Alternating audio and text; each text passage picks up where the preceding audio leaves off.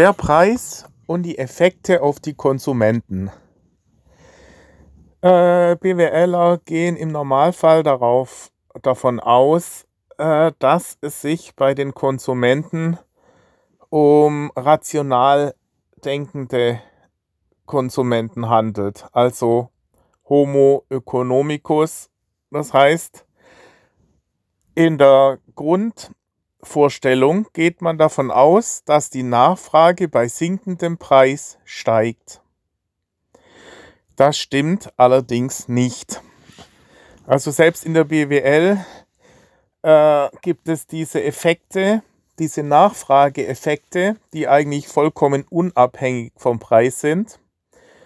Das sind dieser Veblen-Effekt, der Snob-Effekt und auch der Giffen-Effekt äh, beziehungsweise der Bandwagon-Effekt. Das sind alles Effekte, die weitestgehend unabhängig vom Einkommen sind, beziehungsweise sogar komplett unabhängig auch vom Preis. Hier müsste man jetzt unterscheiden zwischen dem Veblen-Effekt und dem ähm, Snob-Effekt. Beim Veblen-Effekt geht man sogar von einem antiproportionalen Verhältnis zwischen Preis und Nachfrage aus, äh, be beziehungsweise von einem proportionalen Verhältnis. Das heißt, bei steigendem Preis steigt auch die Nachfrage, was eigentlich irrational erscheint. Das kommt daher, dass die Konsumenten sich von Normalbürgern abgrenzen wollen, weil sie eine Erhöhung ihres Status annehmen, wenn sie teure Produkte kaufen. Das heißt, äh, sie wollen sich abgrenzen von anderen durch den Kauf von teuren Produkten. Den Snob-Effekt ähm, kann man jetzt nochmal abgrenzen vom Veblen-Effekt, dass man sagt, da ist es komplett unabhängig vom Preis. Man will sich nur abgrenzen. Das heißt, ich kann hier eine Geschichte erzählen von einem Studienkollegen, der ist extra nach Hamburg, also wir hatten in Münster, waren wir ansässig, äh, Uni Münster.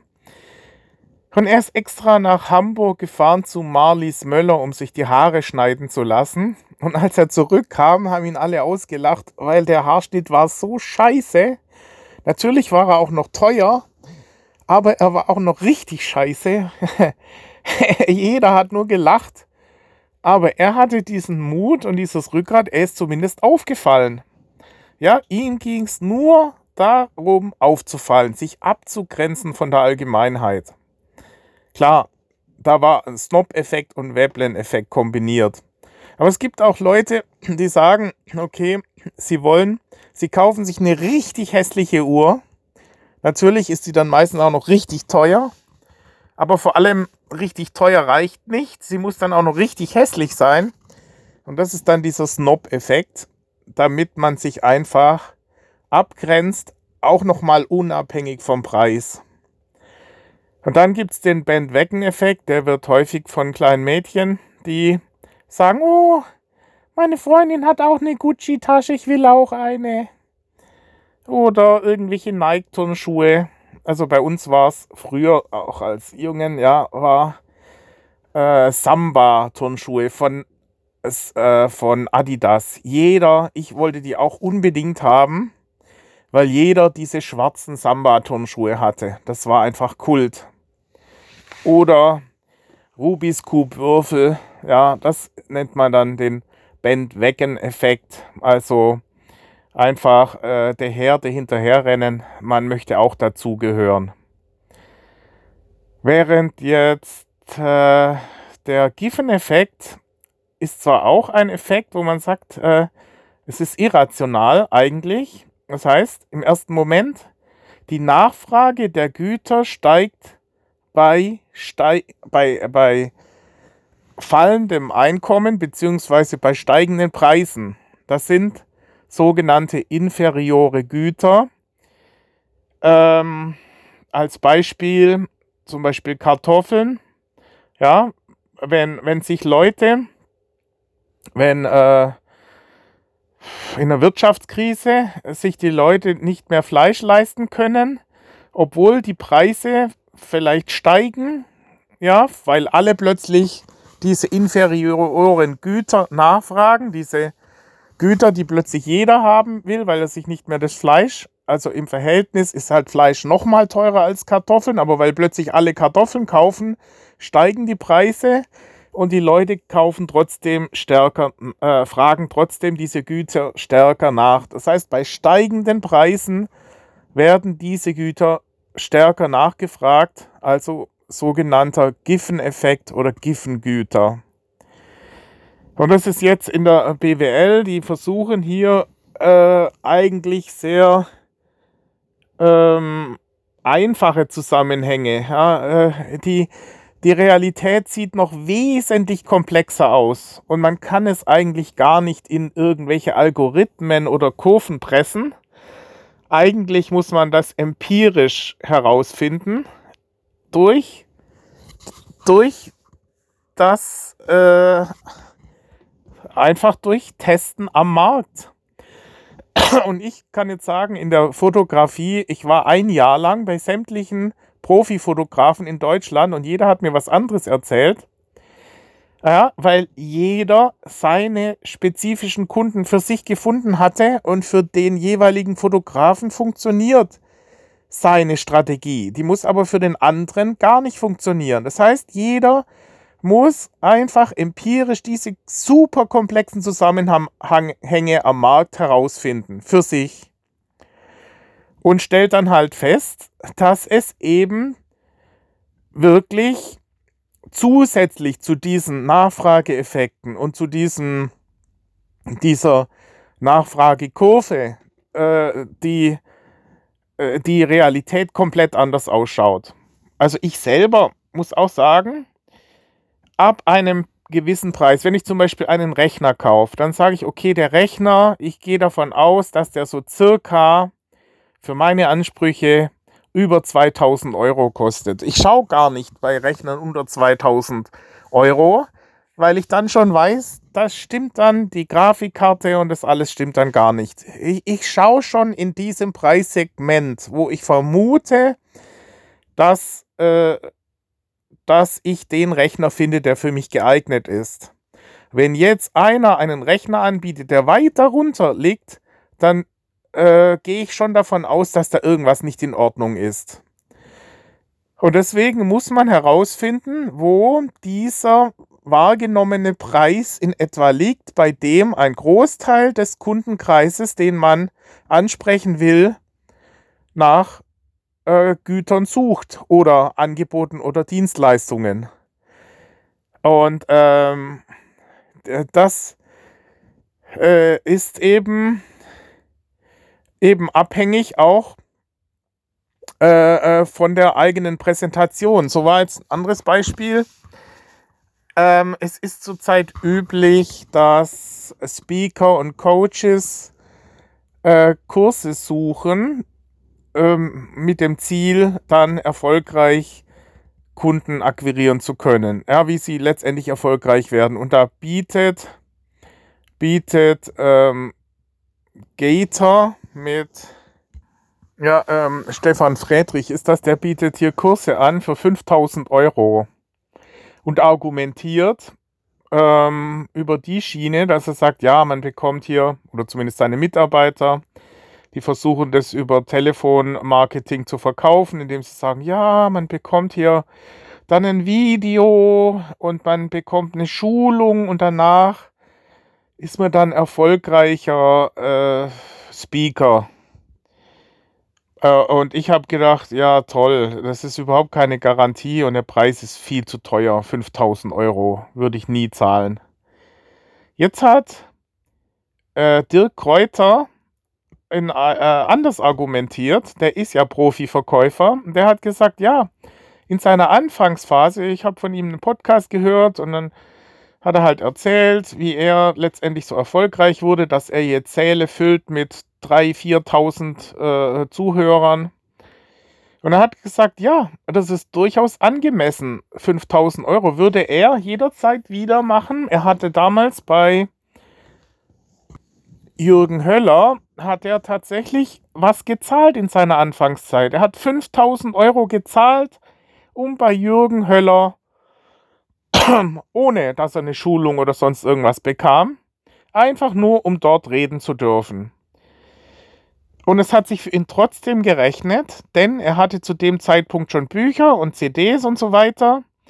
Und er hat sich praktisch da eingekauft. Er hat sich eingekauft, dass er vor einem Publikum von 5000 Leuten reden durfte. Ja, und zum einen, um diese Erfahrung mal zu machen und dann zu schauen, ob er dem gewachsen ist, diesem Druck. Und zum anderen hat er das locker wieder reingeholt, weil er dadurch seinen Bekanntheitsgrad, es war ja eine Werbeveranstaltung für ihn. Und zum anderen hat er dann über sein Upselling, also über den Verkauf seiner CDs und Bücher, diesen Preis wieder reingeholt. Und da muss ich halt sagen, diese Argumentation fand ich weitaus schlüssiger als diese Türklinkenputzer, die da anrufen von Stefan Friedrich, die nur ihre Standardmechanismen runterrattern, ja, wo man gleich merkt, oh je, der hat es auswendig gelernt, aber der hat es nicht wirklich verinnerlicht. Die, äh, wie zum Beispiel übertrieben häufig den Namen zu sagen, sodass es dann schon einfach nicht authentisch rüberkommt. Es kommt einfach komisch rüber. Und da, das muss man lernen, diesen Verkauf. Und das ist völlig unabhängig von diesen ganzen betriebswirtschaftlichen äh, Variablen und Algorithmen und Kurven und so weiter. In der Praxis gibt es einfach die Psychologie und dann kommt jetzt noch dieses NLP und Mindmaps und so weiter dazu. Und dann muss man auch sagen, äh, zu, zu den äh, reinen Nachfrageverhältnissen ähm, ähm, und diesen Kurven in der VWL, also in der Mikroökonomik, kommt jetzt noch dazu, äh, dass man ja auch im Marketing oder Produktion Preise erstmal festsetzen muss. Ja, es ist ja nicht nur einfach irgendein Preis, den man willkürlich äh, ansetzen kann und sagen, äh, das rein von der Volkswirtschaft her, vom Markt her gesehen, sondern man muss ja auch den Preis irgendwie kalkulieren. Ja, und da kann man auch sagen, gibt es völlig unterschiedliche Ansatzweisen. Früher hat man, mein Vater hat zum Beispiel einfach die Zuschlagskalkulation genommen. Er hat einfach seine Kosten addiert, ist zum Schluss zu einem Preis gekommen und hat dann halt festgestellt, dass kein Mensch seine Produkte kauft. Ja, und dann hat man irgendwann mal die stufenweise Deckungsbeitragsrechnung eingeführt und hat gesagt, ja, ich kann hier jetzt nicht meine äh, teure Kamera auf drei, vier Aufträge verteilen. Ich muss das äh, viel längerfristig ansetzen. Ja, das äh, macht keinen Sinn. Wenn ich jetzt sage, ich habe hier ein Objektiv gekauft, das kostet 3000 Euro und ich kann es bloß dreimal einsetzen ähm, und, und muss jetzt äh, da praktisch 1000 Euro pro Auftrag draufschlagen, bloß weil ich dieses Objektiv äh, da dabei habe, da muss man das schon auch realistisch vom Markt her sehen und sagen, was sind denn die Leute überhaupt bereit zu zahlen? So, so habe ich zum Beispiel als Fotograf oft meine Drohne und diese Spezialobjektive dabei, um mich abzugrenzen, aber die rechnen sich nie. Also die, diese äh, die Drohne genauso wie das Objektiv werden nie ihre Anschaffungskosten einspielen. Ja, das ist, muss man außen vor nehmen. Und so gesehen, also die, die zwei ersten Kalkulationsmethoden wie Zuschlagskalkulation und Deckungsbeitragsrechnung sind äh, Preisermittlungsverfahren, die von der Produktion herkommen. Und dann gibt es Preisermittlungsverfahren wie Target Costing, die vom Markt herkommen dass man sich einfach äh, äh, schaut, was sind denn die marktgerechten Preise am Markt? Was, was wird von anderen Markt, von anderen Anbietern, was werden da für Preise angesetzt und wie platziere ich mich im Verhältnis zu denen? Ja, und wenn man allein diese ganzen äh, Zusammenhänge mal versucht zu erfassen, dann merkt man, es wird dann relativ schnell sehr kompliziert und ist eigentlich, eigentlich nur über Trial und Error herauszufinden. Ja, dass man für sich selber herausfindet, ja, also ich hab, war jetzt auch bei, ähm, bei Vorträgen, äh, was immer mehr kommt, dieses Vision Board, wo man also das in der BWL, zumindest als ich BWL studiert hatte, hat man nie von solchen ähm, von, von solchen Ansätzen irgendwas gehört, dass man sich seinen Wunschkunden im Kopf vorstellt und dann einen Avatar erstellt und, und dann alles auf diesen potenziellen Wunschkunden dann drauf abstimmt. Das ist alles völlig Neues, neue, äh, neue Gebiete, die jetzt vielleicht auch über dieses Online-Marketing entstanden sind weil man jetzt auch sagt, man kreiert sich seinen Wunschkunden und der Preis ist da erstmal völlig außen vor.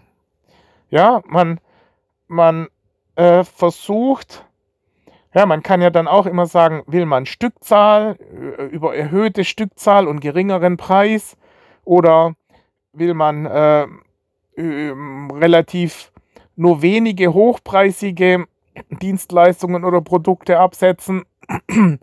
Äh, das muss man sich ja alles mal überlegen, aber das findet man eben am besten raus, indem man sich in dem jeweiligen Markt bewegt. Und jeder Markt hat seine eigenen Gesetze, die völlig unterschiedlich sind.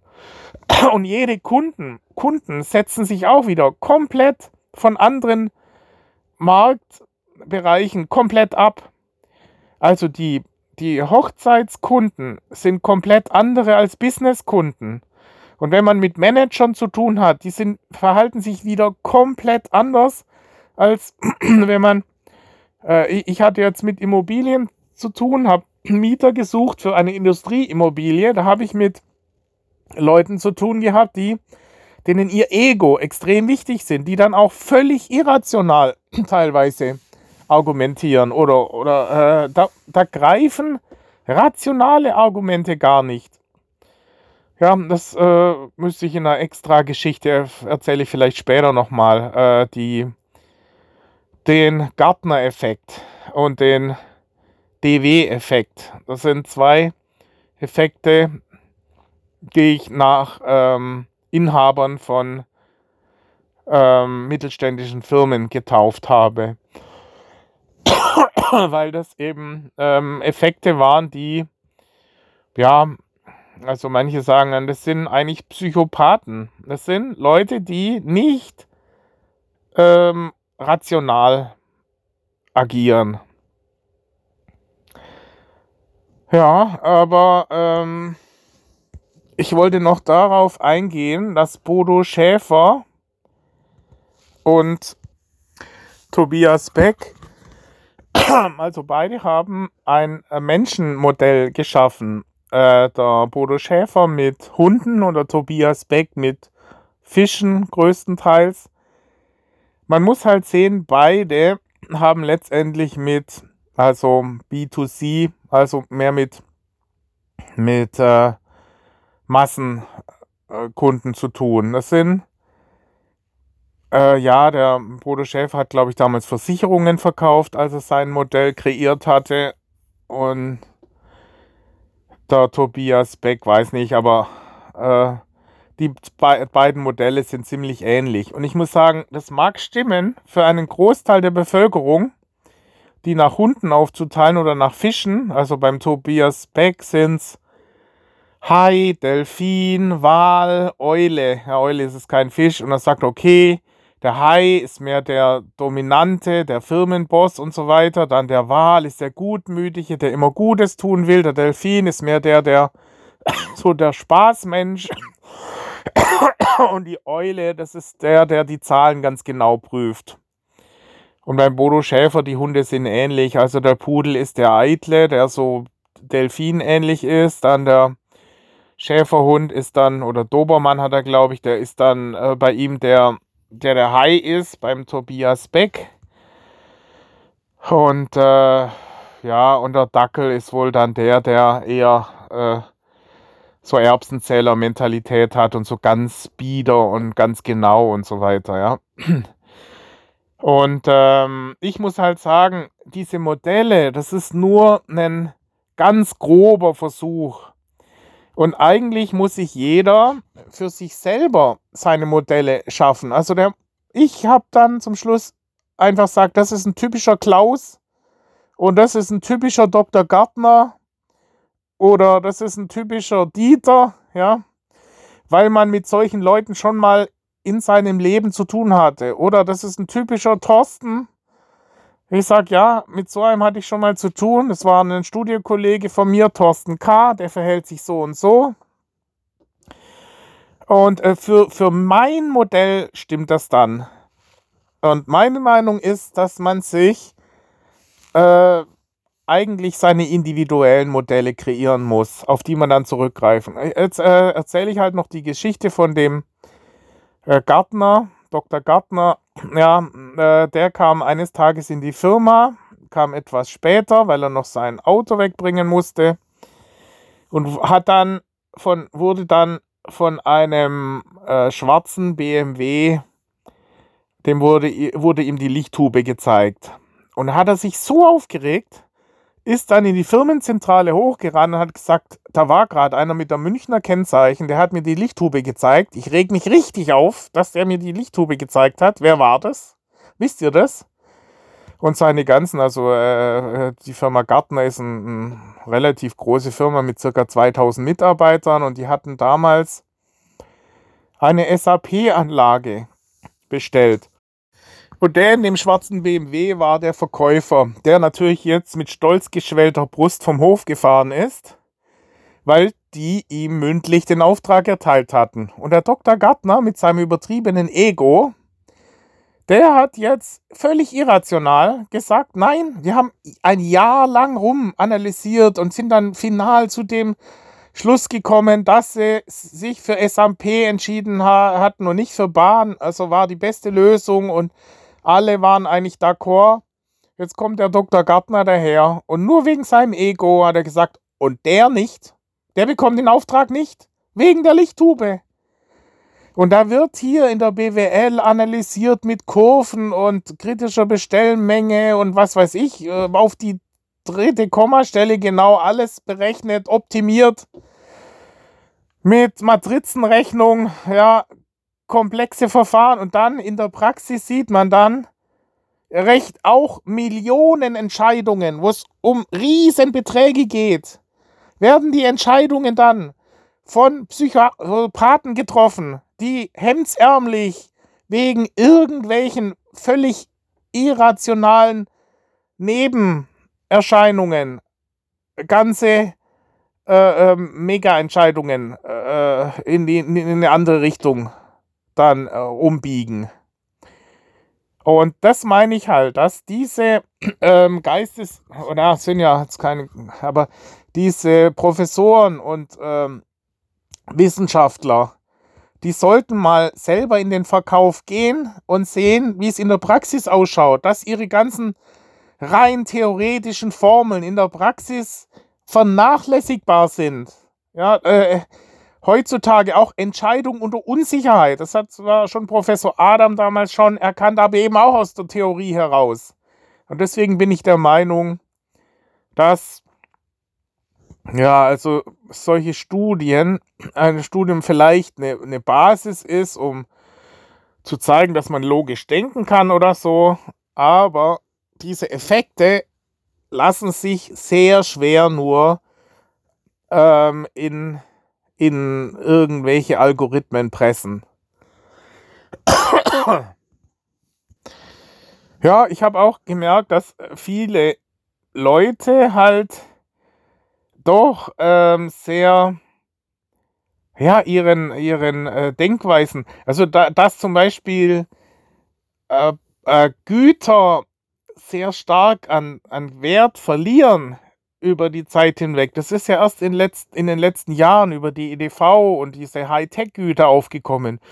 Früher haben die Leute äh, gesagt, ha, ich habe jetzt hier den Rechner gekauft oder die Drohne oder meine Kamera. Ich habe mal damals 4000 Euro gezahlt.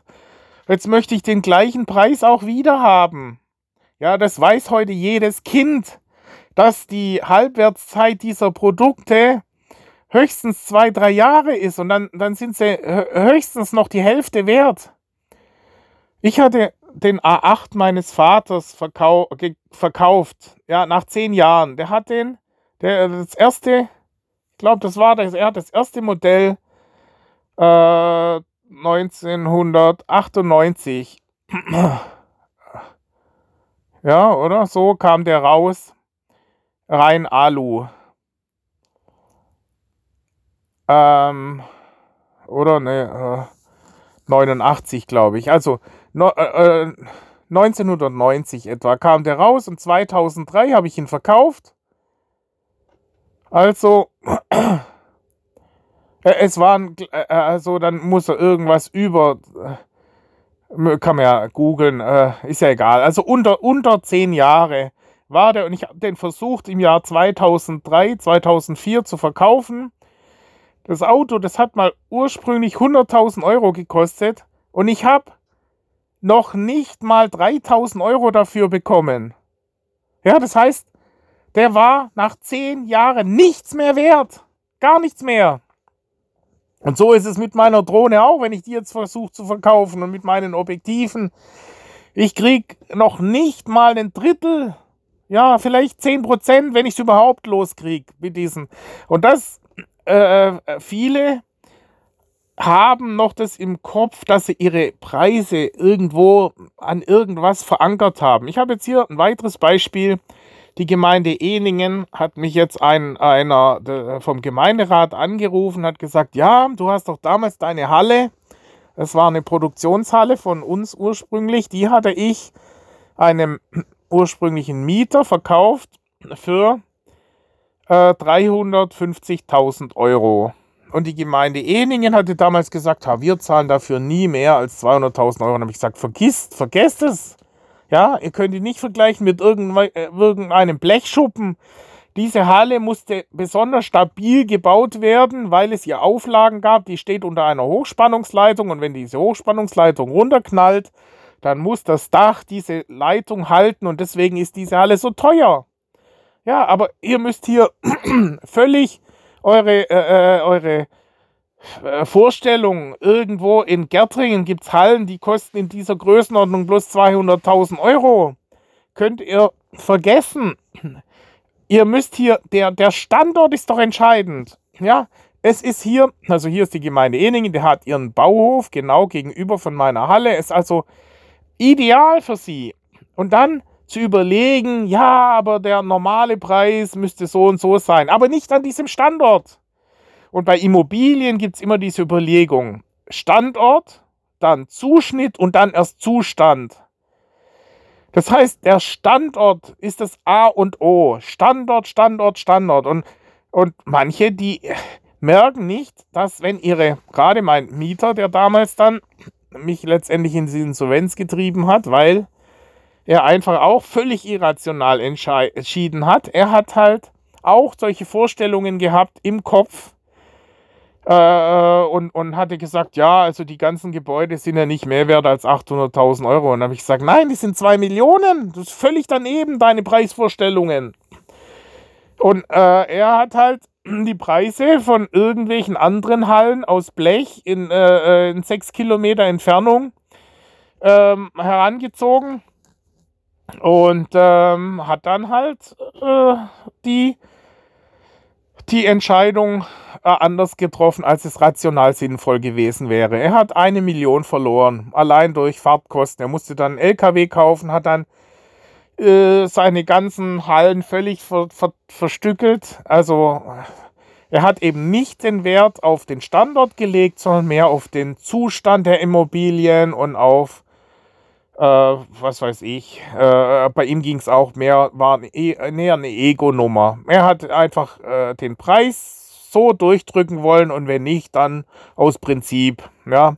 Müsste ich in einem extra oder habe ich in anderen Podcasts, bin ich schon auf diese Verhandlungen eingegangen, wo ich halt auch nicht wusste, wie ich mit diesem Psychopathen umgehen soll.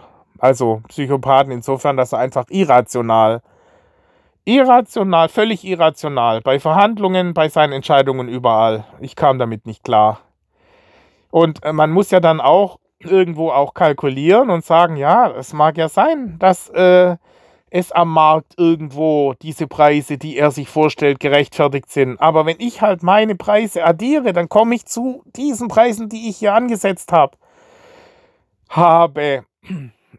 Ja, und äh, das ist halt dann der Unterschied zwischen Theorie und Praxis. Ja, das, was man in der Uni lernt, reicht halt bei weitem nicht, um dann im Geschäftsleben sich durchsetzen zu können, weil diese Entscheidungen eben sich nicht nach solchen rationalen mathematischen Algorithmen richten und man das nicht so erfassen kann. Da kommt eben dieses, diese Menschenkenntnis, diese Psychologie, äh, dieses Mindset, diese Verhandlungstaktiken, Verkauf, das kommt alles dazu und hat einen wesentlich höheren Stellenwert als diese äh, Algorithmen. Das ist als Basis nicht schlecht, wenn man auch ein bisschen äh, Mengenlehre kann. Ja, aber da reichen im Grunde genommen diese Geodreiecke, die wir, äh, diese bunten Geodreiecke, das finde ich schade, dass das abgeschafft wurde, diese Mengenlehre damals in der zweiten Klasse, weil das war eigentlich die Essenz der Mathematik, auf die es wirklich ankommt. Große Ja, und jetzt war halt die Gemeinde Eningen, die halt gesagt hat, ja, sagen Sie mal, ja, wie, wieso verkauft denn jetzt der die Halle günstiger? Äh, ähm, das kann ja nicht sein. Und ich sage, ja doch, das kann schon sein. Die Preise äh, sind nicht immer so, dass wenn man mal was gekauft hat, irgendwann mal für 300 Euro, dass man es dann auch zu dem, oder, oder 350.000 Euro, dass man den Preis dann wieder erzielt wenn er jetzt, er, er, hat ganz andere Überlegungen. Die sind, lassen sich jetzt auch hier vielleicht nicht so rational nachvollziehen. Siemens hat mal ein Chipwerk in der Nähe von London gebaut. Ja, für, ich glaube, eine Milliarde. Äh, und als das Chipwerk fertig war, haben sie es direkt wieder abgerissen weil mittlerweile Samsung und äh, in, in Fernost haben die halt die, die äh, Chips wesentlich billiger hergestellt, dass es sich gar nicht gelohnt hat, das Werk überhaupt in Betrieb zu nehmen.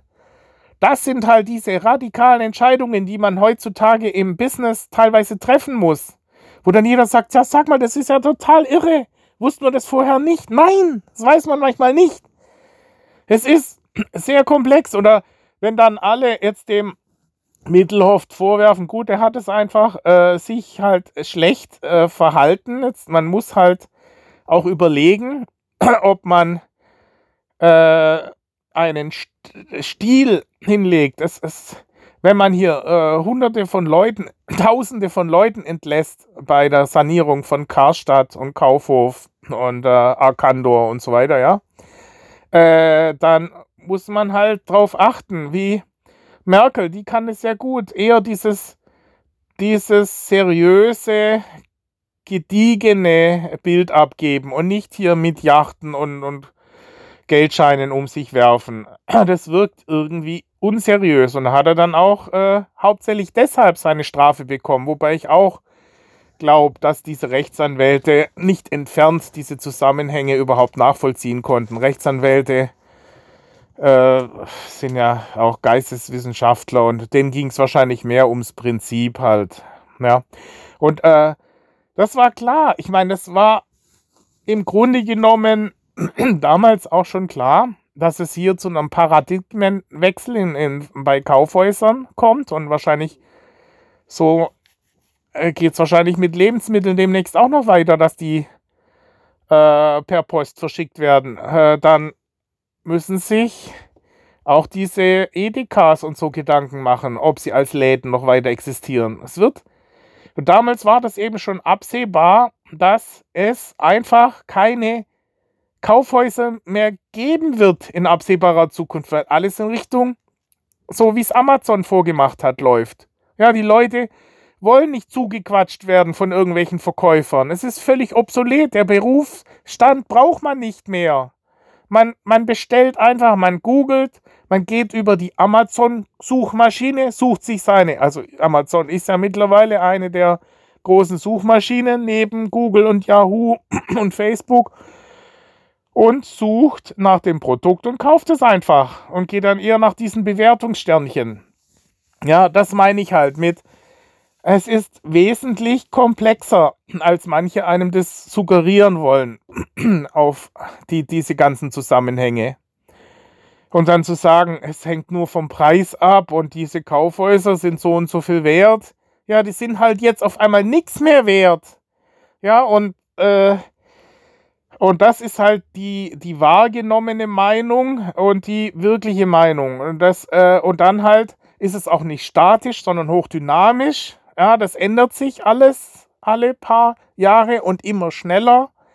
Und wenn jetzt noch äh, Daimler denkt, äh, Benzin, Verbrennungsmotoren werden gefragt, äh, ähm, dann sind die halt in zwei Jahren werden die nicht mehr nachgefragt, ja, weil jeder das Fahrgefühl von einem E-Motor will, ja, wo man nicht äh, Schaltgetriebe und Kupplung, was weiß ich noch alles braucht. Äh, und in, in absehbarer Zukunft werden Sie vielleicht merken, dass es auch darauf gar nicht ankommt, sondern auf diese ähm, Self-Driving und Artificial Intelligence und so weiter und die Datensammlung, die dass eben äh, Tesla auf ganz anderen Ebenen auch meilenweit voraus ist und dass der Preis zehnmal so viel wert wie Mercedes durchaus gerechtfertigt ist. Aber auch das ist natürlich immer subjektiv und äh, sehr komplex und äh, auch äh, meine subjektive Meinung, die jetzt natürlich hier auch einfließt. Ja, man, aber ich wollte damit nur sagen, es ist sehr, es ist nicht trivial und einfach und klar. Wenn man nur eine Variable übersieht, dann kippt das Ganze. Wie ich. Ich war im Bitcoin drin und dachte, ich bin super clever und äh, äh habe äh, riesen Gewinne erzielt und, äh, und dann plötzlich habe ich riesen Verluste eingefahren und alles war weg. Ja, das kann ich in einem separaten Podcast mal über diese, über meine Aktivitäten im, äh, äh, beim Trading und mit Cybercurrencies und mit Bitcoin und so weiter. Das gibt mal einen extra Podcast. Ja. Ja, das zum, zu Preisen. Zu Preisen und der Wahrnehmung auf Konsumenten. Und dass es gar nicht einfach ist. Eigentlich muss man jeder für sich. Äh, es, es gibt manche, ich war ja wie gesagt jetzt im Bereich Fotografie, war ich bei etwa zehn Fotografen, habe mir da jeweils dieses Coaching mitgenommen. Es war und teilweise stimmt das Gegenteil. Auch hier genauso wie die eine Position. Der eine sagt, ähm, ja, also ich muss hier Preise durchsetzen von mindestens 2000 Euro pro, pro Hochzeit, sonst kann ich nicht überleben. Und ein anderer sagt, äh, stimmt ja gar nicht. Ich kann das durchaus auch mit, mit 1000 Euro durchsetzen. Ja, äh, und der hat halt dann ein anderes Konzept. Er, er macht sich dann auch nicht so viel Mühe.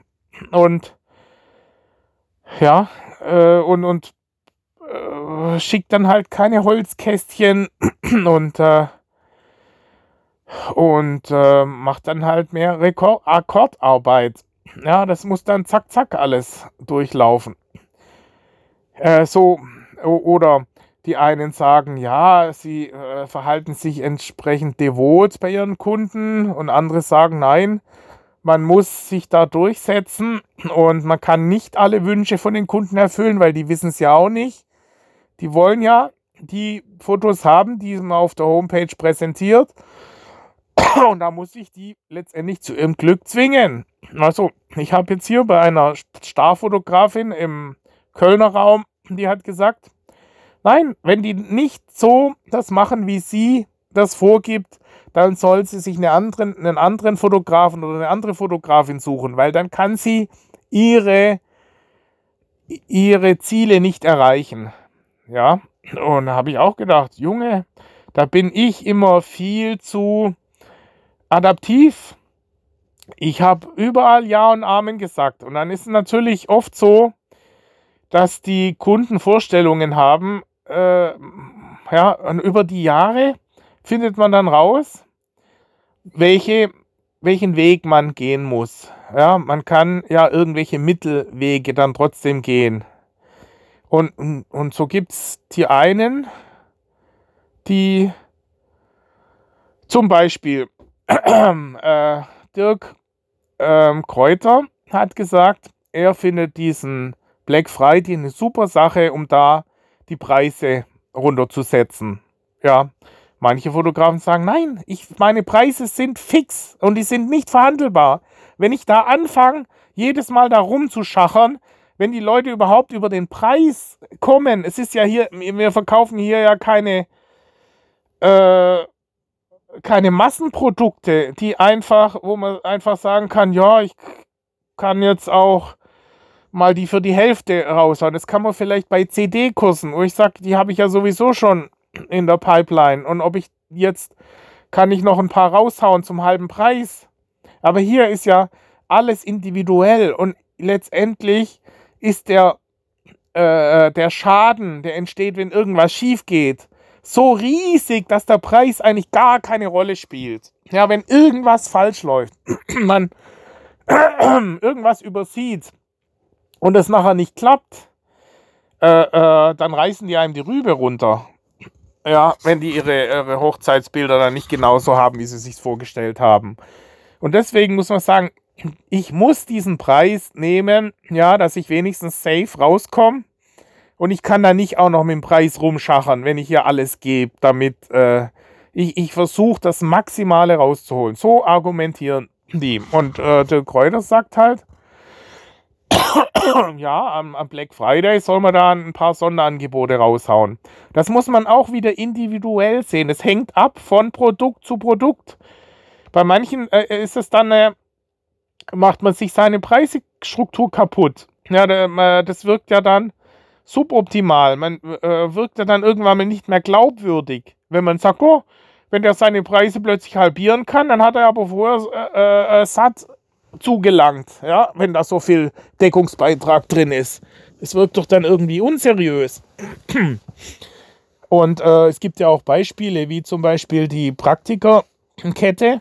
Die hatten alle vier Wochen irgendwelche Preis, äh, Preise reduziert.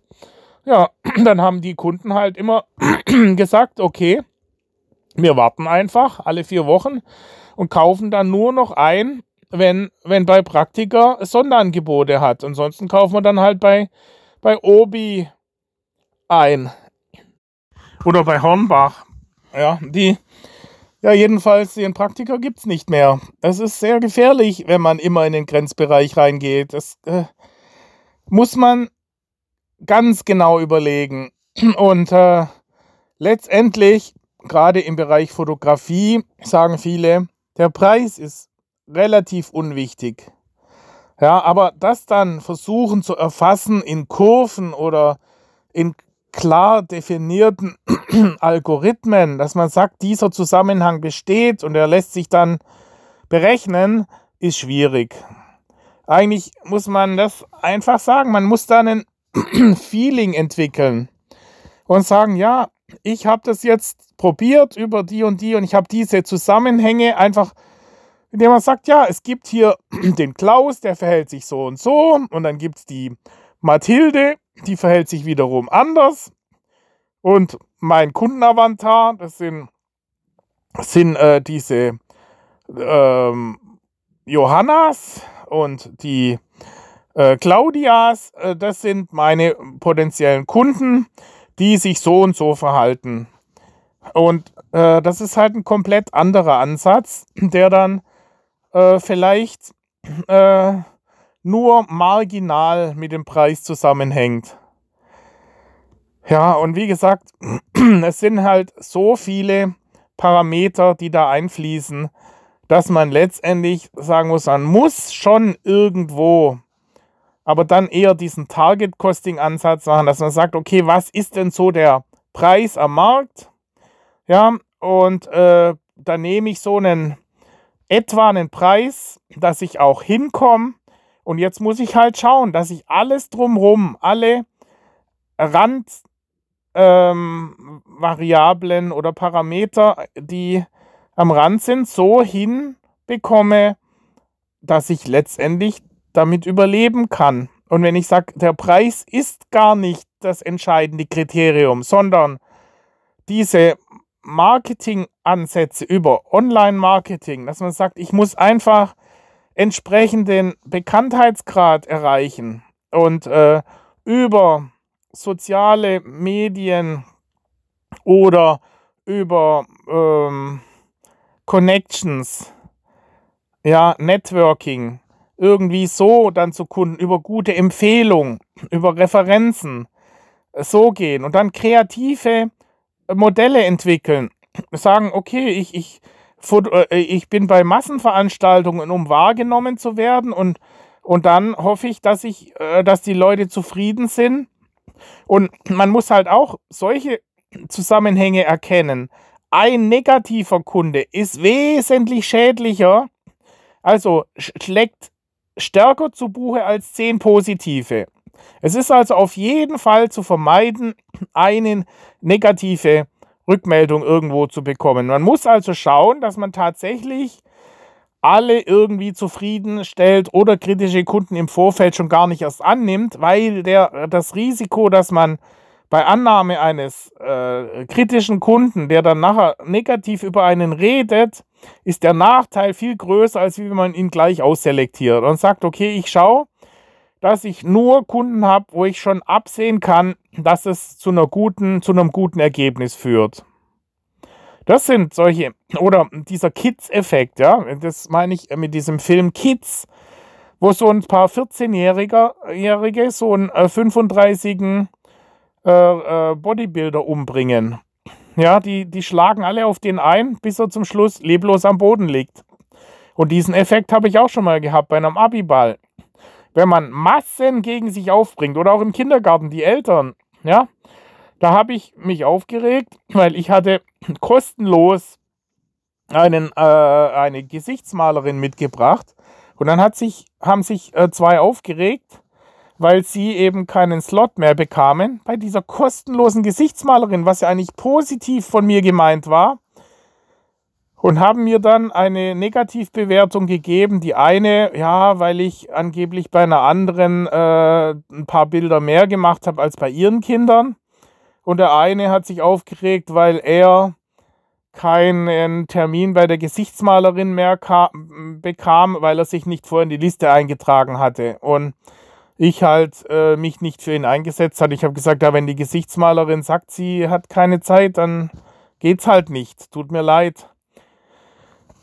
Und, und dann, wenn man dann massenhaft solche Leute hat, die einem Negativbewertungen geben, die können einem praktisch das ganze Geschäft kaputt machen. Das, das ist äh, praktisch äh, final zerstörend, äh, sehr stark geschäftsschädigend. Also wesentlich schlimmer, als wie wenn man einfach versucht, irgendwie die zufriedenzustellen. Und ich habe halt damals äh, äh, relativ arrogant und überheblich in in diesen, in den Rundmail einen Link reingeschrieben mit einem Video mit Affen, die sich aufregen. Äh, da gibt es so einen Versuch mit Affen, äh, die werden gefüttert und alle Affen bekommen erst äh, Gurken und dann bekommt einer, ein Affe bekommt eine Weintraube. Und dann regen sich die anderen Affen auf weil sie äh, auch eine, eine Weintraube haben wollen. Vorher waren sie alle zufrieden mit ihren Gurken, war alles okay. Äh, das heißt, dieses relative Wahrnehmung. Ja, der eine bekommt eine Weintraube, oh, der kriegt mehr. Und das meine ich halt auch.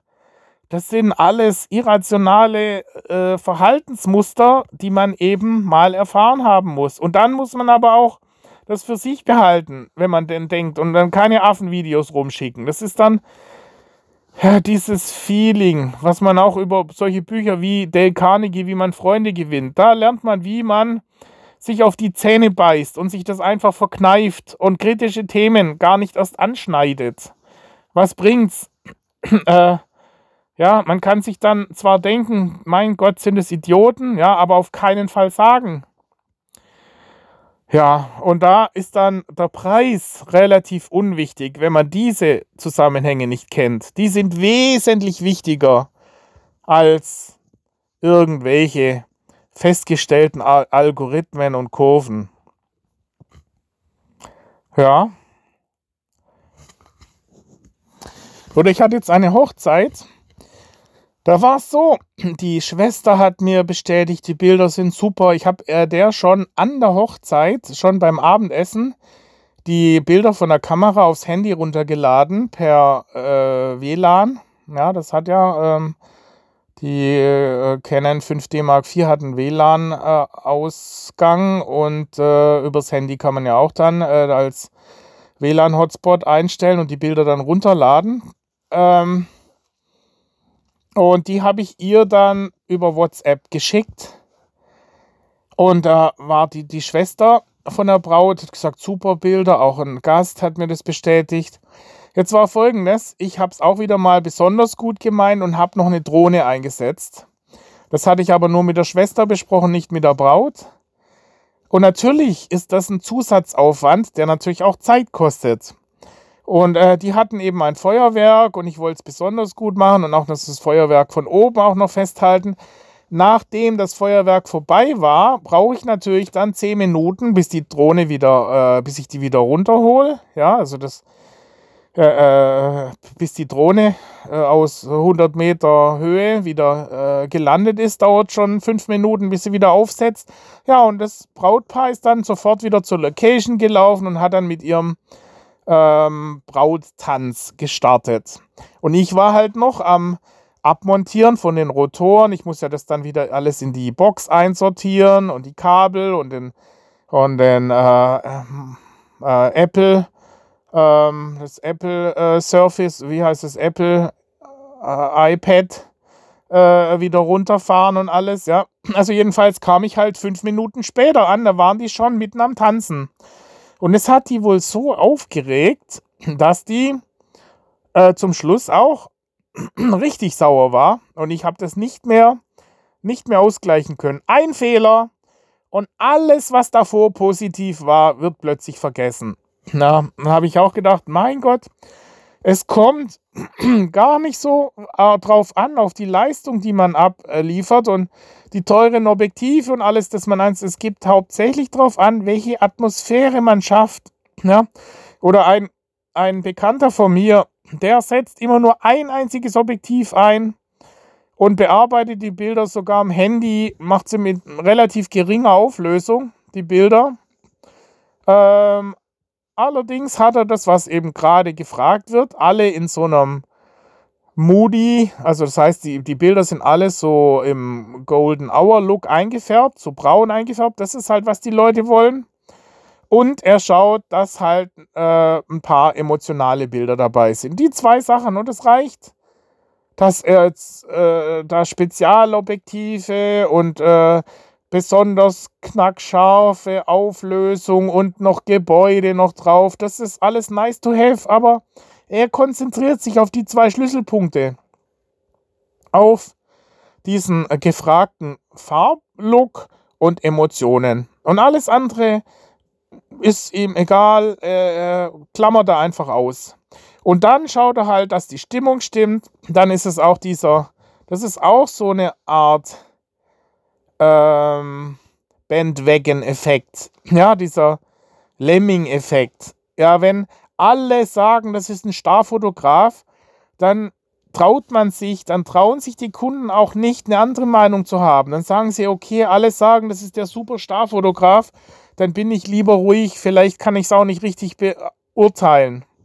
Also man muss sich, being the superstar is being the superstar. Ja, das hat mal einer erzählt. Also du musst dich schon als Superstar geben, dann wirst du auch wahrgenommen als Superstar. Das ist diese self-fulfilling prophecy.